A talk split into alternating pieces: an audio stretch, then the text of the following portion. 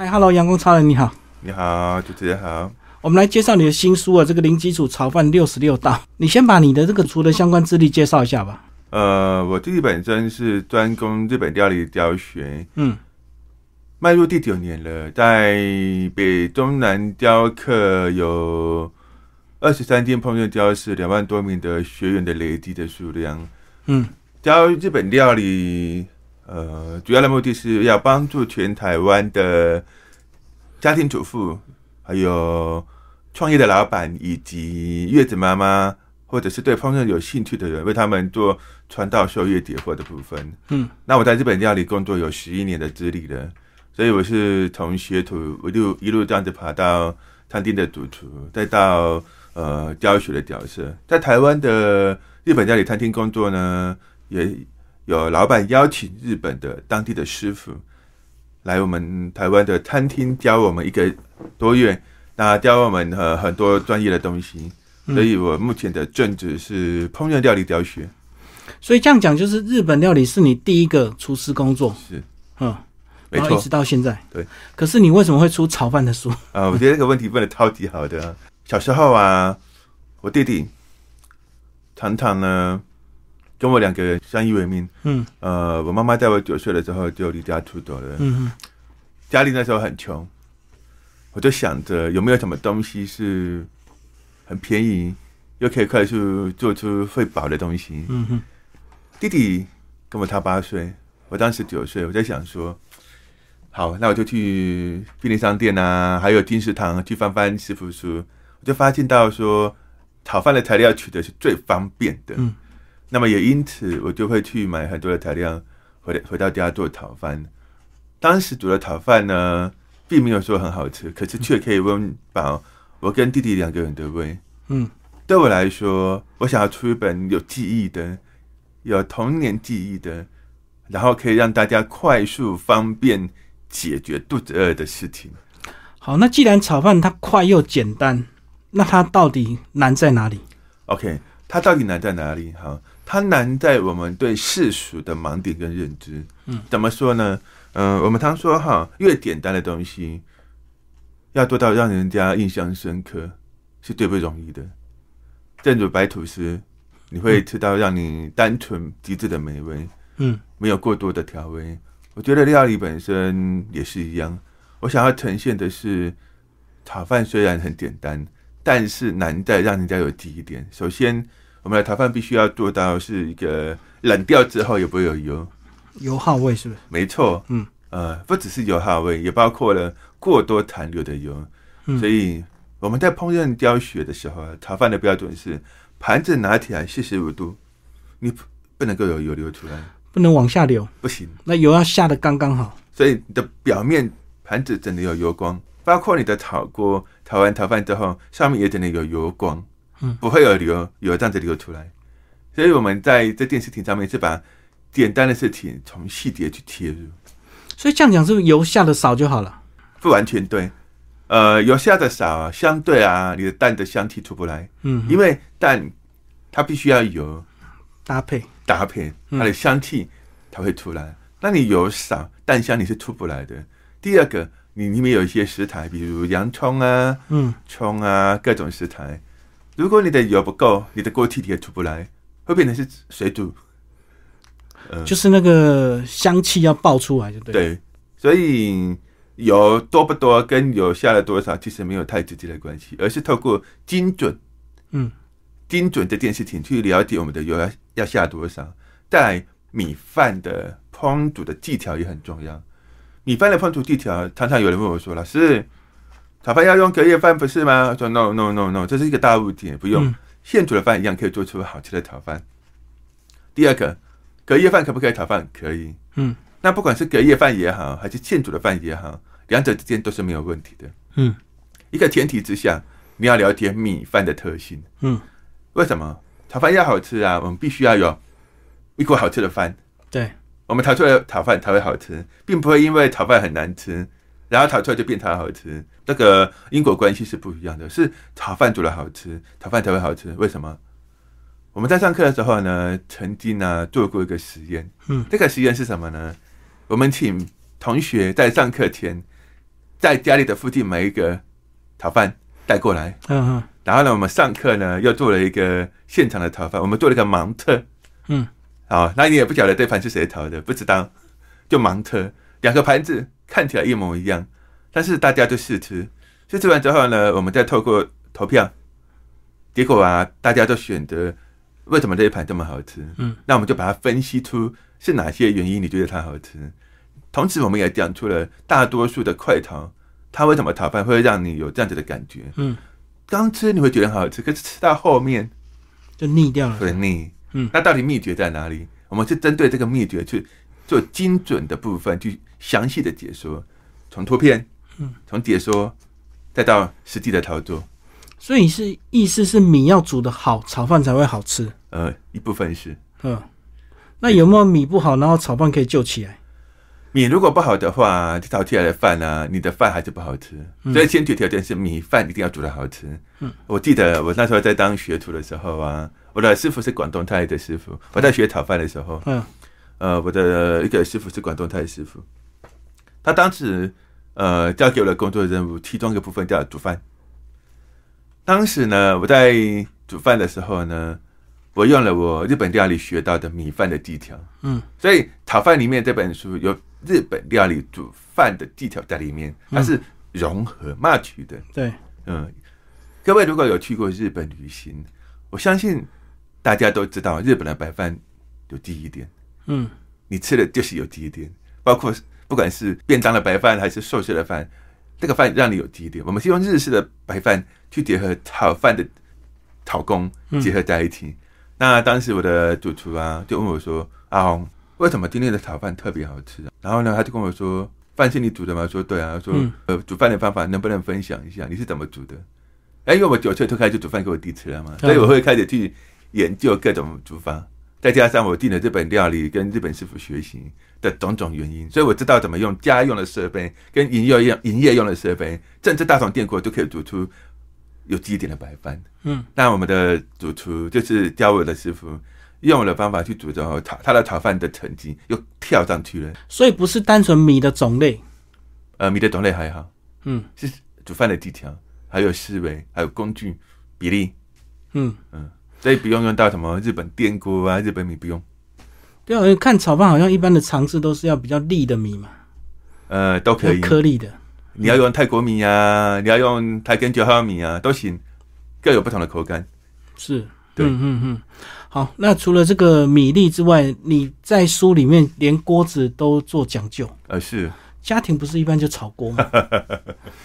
好，呃，我们常说炒饭要有锅气嘛，嗯，好，那炒饭的锅气是这样哈，锅子的导热性是不是都不一样？嗯，好我们的成语有句话是这么说的哈：“工欲善其必先利其什么气哎，好对，OK，好。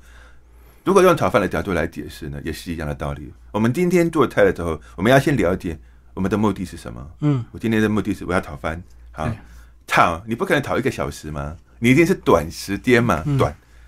也因此，既然要短，那锅子的导热性要不要快？嗯，呃肯定。是要嘛。对那么既然要快，我们就要选择锅身薄，它的导热的距离才会短。嗯。第二个，铁板烧是不是薄的？嗯，为什么有铁板烧、铁板炒饭、铁板炒面？为什么选择铁板？板就是薄。嗯，好。第二个，材质，所有的导热性最快啊是什么？就是铁。嗯呃，铁是最快的，就炒炒起来超级香。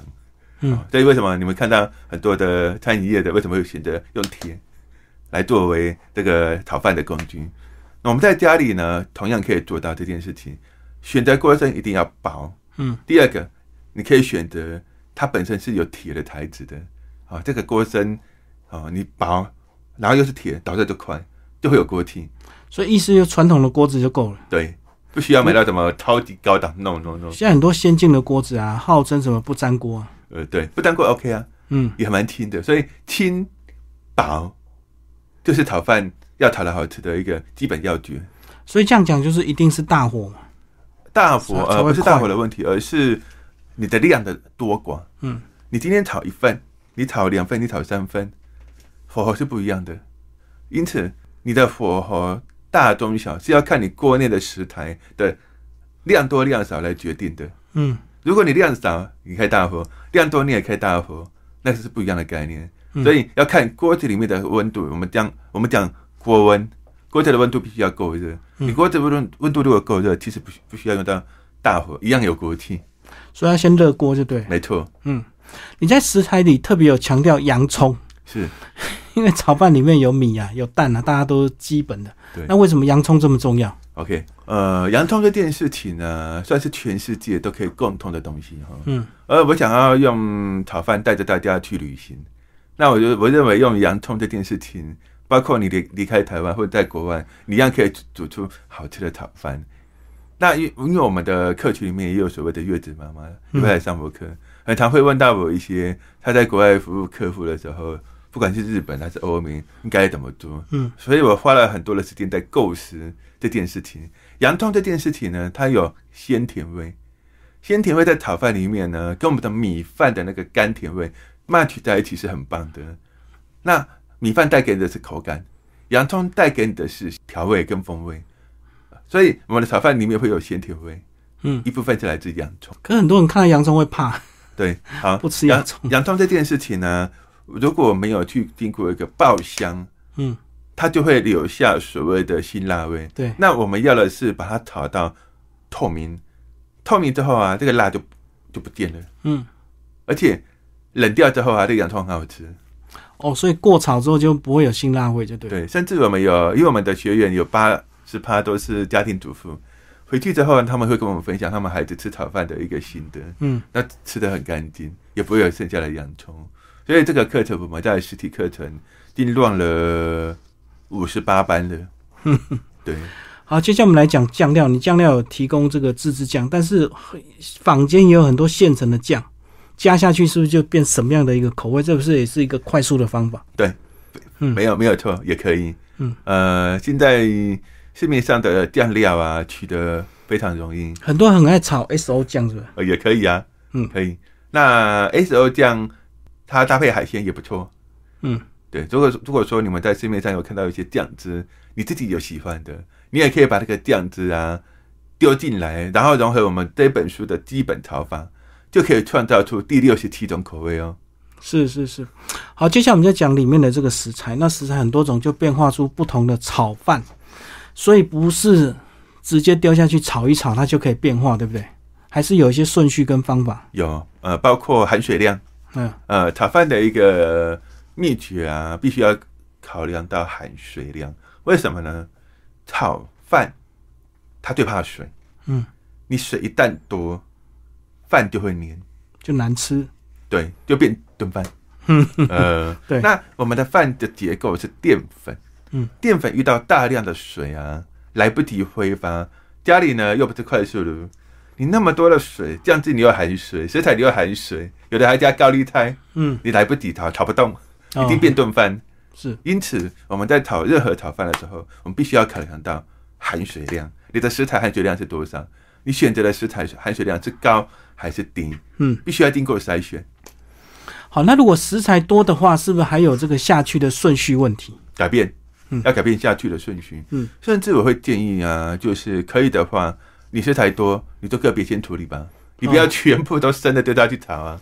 好，那很多婆婆妈妈在做炒饭的时候，因为怕小孩觉得太单调，所以她就加一些高档的食材，然后这样是不是就会让它更复杂？呃，其实不会呢，加高档食材是可行的，嗯但是要先了解它的水分多不多。还是水分的问哦，题？比如说虾仁水分很多吗，嗯花枝水分也很多。哦，那像这种水分很多的、啊，我们强烈的建议要先烫过，嗯，一定要先烫过，你不能在锅子里面炒生的。你在锅子里面炒生的，它一定出水，是出水啊，饭或在里面会变什么？炖饭。它都变炖饭了啊、所以你是穿烫过是指它的水就会锁住了。对，嗯，而且水分会下降，哦，熟度提升。然后下的顺序呢，是不是也要了解食材？什么东西？因为如果快熟的话，是不是要下的慢？如果是容易熟的食材，嗯，含水量没有很高，我们可以允许它在最后阶段下去。对，那你假如说你是含水量低，然后像是熟度不容易熟的、啊，你前面就要先炒了。嗯像猪肉片、梅梅花猪肉片啊，啊，你牛排啊，这种你都要前面先炒的，先处理就对。你要先处理起来。那你炒好之后啊，夹起来，比如说像牛排，你把它切成片啊、丁条都没问没问题。嗯先把它炒好，炒好之后放旁边，嗯，个别处理。量大的时候呢，如果你今天就要炒一份，那 OK 啊，你就可以直接在锅子里面单独炒肉片，没有没有没有问题。嗯嗯，可以。好，还是要考量量就对。呃，对，接下来你挑一些特别的好不好？算是你自己比较独特的配方，呃，我自己还蛮喜欢吃青酱系列的炒饭。青酱就对。嗯、对，像青酱鸡肉啊，呃，或者是青酱系列的海鲜。嗯，那我讲青酱海鲜，大多数的人都还蛮爱的。可是讲到青酱，大家都以认为是炖的，因为青酱居然能够变成炒饭。啊，是啊，关于这件事情，我还特地开了直播，嗯在 TikTok 做直播给大家看。对，那结果那一那一场人数啊，竟然包了两百多人，嗯，对，蛮夸张的。我想说发生什么事情呢？啊，抖内丢一堆礼物，对，呃，青酱这件事情呢，在我们普罗大众接受度是很高的。对，好，我之所以会做青酱这件事情，是我想要让大家可以在喜欢吃青酱的前提前提之下，可以吃到炒饭。嗯嗯，两个把它结合在一起。那这边有个前提是水分要控制好，嗯包括你的酱的含水量也要控制哈。如果你的青酱是属于很湿的，嗯，那你有可能一下去之后，你的饭就会直接变炖饭。对，那如果你的青酱是湿度没有很高的，你就可以让你的炒饭变得是粒粒分明的，每一颗白饭包裹着青酱的香气的青酱系列的炒饭。嗯那如果发现水分已经出来太多了，那是不是用炒久一点 就能够把水炒掉？呃，这里有个前提是用快速的会比较有办法做得到啦。嗯，那、你假如说你用家里的那种双口啊，是不是，它火力实在是来不及，热度不够就。不够，嗯，瞬间温度不够，所以要瞬间温度高的会比较有办法做得到。我们以前有第二第二过那种，呃，那一天的白饭煮的稍微有点湿了一点，所以我们在每份炒饭的时间我们有稍微拉长的描述。是呃，那如果遇到白饭煮起来稍微有点干的，我们会把炒饭的时间缩短。嗯，所以每一次出炉的时候，那锅白饭我们都要先试吃。嗯那最后呢，这个其实你也有开课程，实体课也有在教炒饭。呃，对对对，那一般会不会觉得炒饭很简单？呃，为什么要上课关于这件事情呢，我遇到还蛮多次学员给我回馈的。嗯我记得有一次我在台南朵云上课，然后有好几个学生都是做都是跨区来的，嗯有屏东的，还有那个高雄的，还有台中的各县市来的。嗯一个有一个台南的学生呢，他跟我说，他课程上完之后，他就要离开台湾，要去国要去国外第二 case 了。嗯她是一个月子妈妈，那个时候呢，她家人极力反对，甚至还笑她啊，你不就会讨饭，你学什么讨饭？对，然后他就跟他的家人讲说，他想要知道他讨的跟我讨的有哪里不一样，是，还有为什么一个课程可以开到五十几班，嗯他想要知道原因是为什么。对，低于低于求知的那种渴望。结果来了之后呢，他就跟我说，他搭上了计程车，计程车的运将就问他说：“你要去哪里？”他就说：“我要去呃抖音烘焙教室上课。”哦，你去学东西吗？啊，学炒饭啊，炒饭不是很简单，为什么要学？嗯对，一啊，一样的人问题。对然后这个是我们讲的，大多数生活当中我们有很多种迷失。嗯，结果呢，他来了之后呢，他上完之后，他就跟我说他很感动，他说他今天真的是来对了，他打破了对炒饭的认知跟刻板印象。嗯对，那他跟我说，原来炒饭可以做到这么美味，而且是一个有记忆点的故事。嗯我想要做的正是这样一本书。就越简单反而越难，就对。是，嗯好，那后面我们特别来提一些素炒饭啊。如果是真的纯素的一个炒饭，素食炒饭，它有没有什么跟荤的不一样的地方？呃，有的。一般来讲，我们在做素食炒饭的话，我们会先考量到它是哪一种素嗯，啊、那绝大多数的话，像是方便素、锅边素这一类的，对，或者是五星素。啊、那素食来说的话，我们就不会放到洋葱了。嗯啊、那蛋是我们炒饭的基本元素，我们就变成是蛋素。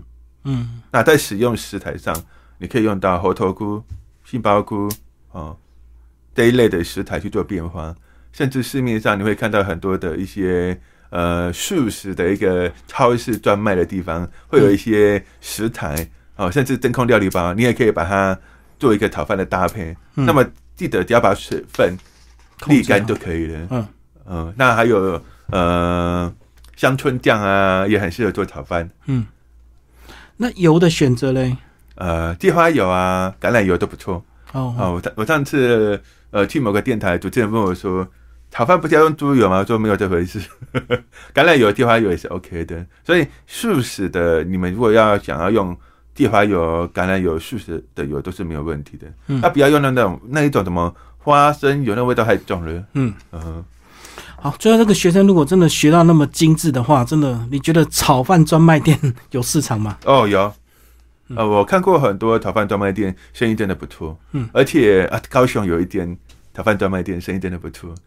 那它的看板上面呢，超过三十种，嗯全部都是炒饭哦，是，还有分系列的啊，嗯，台式、日式、韩式、异国很多系列。就变化很多，然后每天吃一种也不会腻，就对了对，而且呢，嗯学生们也吃得饱，啊。对这个厨师来讲，是不是也好准备啊？好准备啊。比如说，呃，我们讲咖喱好了，咖喱牛肉、猪肉、鸡肉，你就一种酱汁啊，对那你的食材共通吗？对，啊，茄子、茄子、猪、牛、鸡，你也是一样啊，食材你是共通啊，你嗯是酱汁不一样，所以你只只需要准备酱汁就可以了。嗯。我记得有这个台北市好像前几年有办一些炒饭比赛，好像大家都在讨论这个鼎泰丰的炒饭到底多好吃，有对不对？有，是真的这么好吃？呃，OK，好，鼎泰丰炒饭呢、是我们上课的一个标准。嗯，呃，我们跟同学讲说，如果今天你们要学不输鼎泰丰炒饭的方法，那我们的课程会教你很多秘诀。嗯那首先呢，鼎泰丰的炒饭是属于中规中矩的，嗯，它没有到极致，但也它也没有很差，而且是中规中中矩。为什么？可复制的系统，就标准了。没错，因为它要这么多人要去管理吗。对，对，那什么东西都很标准。你必须要把你的东西变得好吃的话，我们可以再往上跳嗯啊。那你说，呃，以企业的角度来看，我们必须要有可复制的系统，对我们才有办法去管理。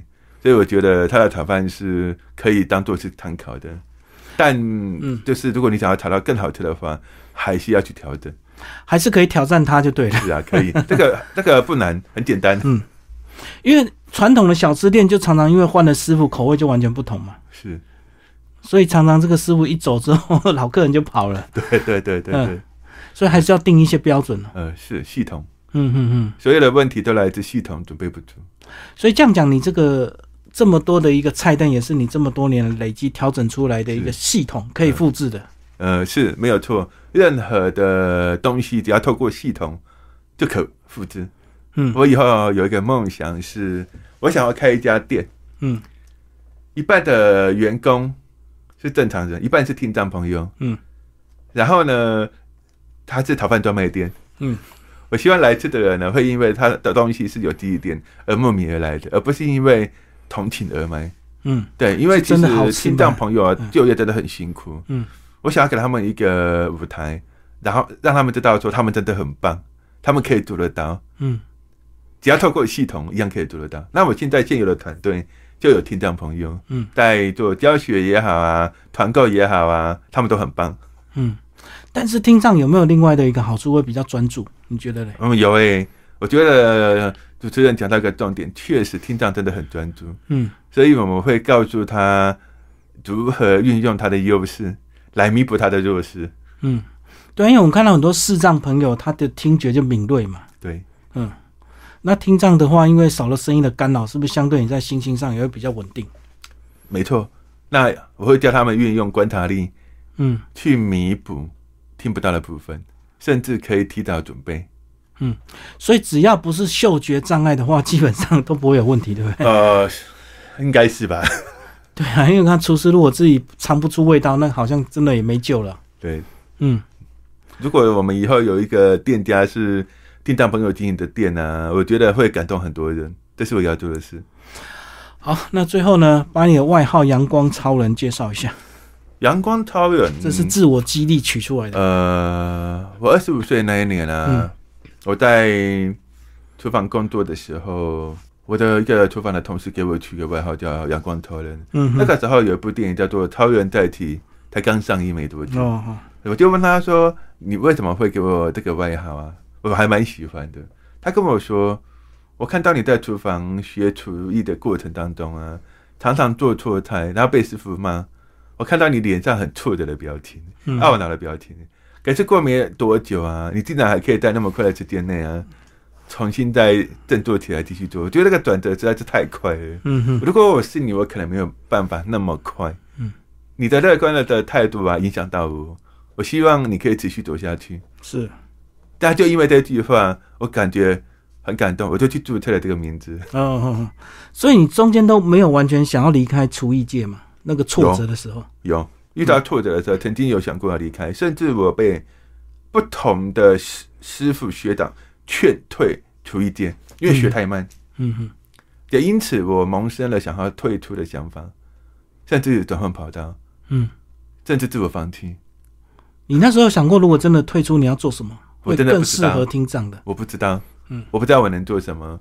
呃，当那个时候二十九岁，嗯，呃，有这个想法是二十九岁的时候，是，看着我同期的同辈啊，都进身上主厨了，就进步比较快，就对。我心里实在是很落寞啊，嗯超级落寞的。我真的觉得我好羡慕他们。那个时候我就问我自己，我喜不喜欢做菜？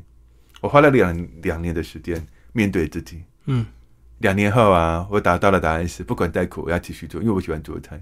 嗯，那个时候回来以后啊，我的力量变得很强，是，坚定就更坚强，就对了。面对挫折，是然后到今天已经都开花结果了。对你来说，呃渐渐的甚至也出了一本书。是嗯哎，所以你有计划的出一系列的相关厨艺书吗？呃有的那另外还有哪些主题？呃，未来我们会再出跟日本料理相关的，还有厨艺相关的书，嗯来造福我们的学员们。对啊，日本料理是你本来的本科嘛？对。对对对，哎，为什么没有先从日本料理出先出？我想要先让大家能够早一点上手，赶快入门就对。哎，先接触，呃，包括像寿司的书啊，呃，或者是炸物的书啊，它难度难度比较高，对不对？呃，对我想要排后面。嗯那我希望借由这本书，因为目前我看了市面上好像比较少有专门在讲炒饭的书，嗯。所以我觉得我想要来出一本这样的书。好，我们最后来讲你的这个餐饮习惯。你如果说真的到餐厅去吃饭，你会特别点炒饭来吃吗？会。怎么样来评比？你怎么来观察？呃，我评比炒饭的话呢，是因为我们自己在做吃的，我们会去吃别人的东西。对，我想各行各业都会啊。嗯，去欣赏别人的优点，了解他的强项在哪里，说不定有我们可以学习的地方。那当然，过程当中也会踩到雷。嗯，对，那你说，呃，我们遇遇到这个雷的时候，我们的心态是怎么样？就是接近。嗯呃，所以我们今天能够当上讲师，不是因为我们很厉害，而是因为我们吃了 n 次又 n 次的万次的失败，然后我们知道怎么避免它。是。但是在吃之前，应该还是要做一些观察动作吧？要。怎么看那个炒饭的好坏？好，第一个用鼻子闻，嗯。不是先试吃。嗯。一个炒饭师傅的功力好不好，不是他的调味好不好，也不是卖相，是一上桌的时候直接手就来。香气就对。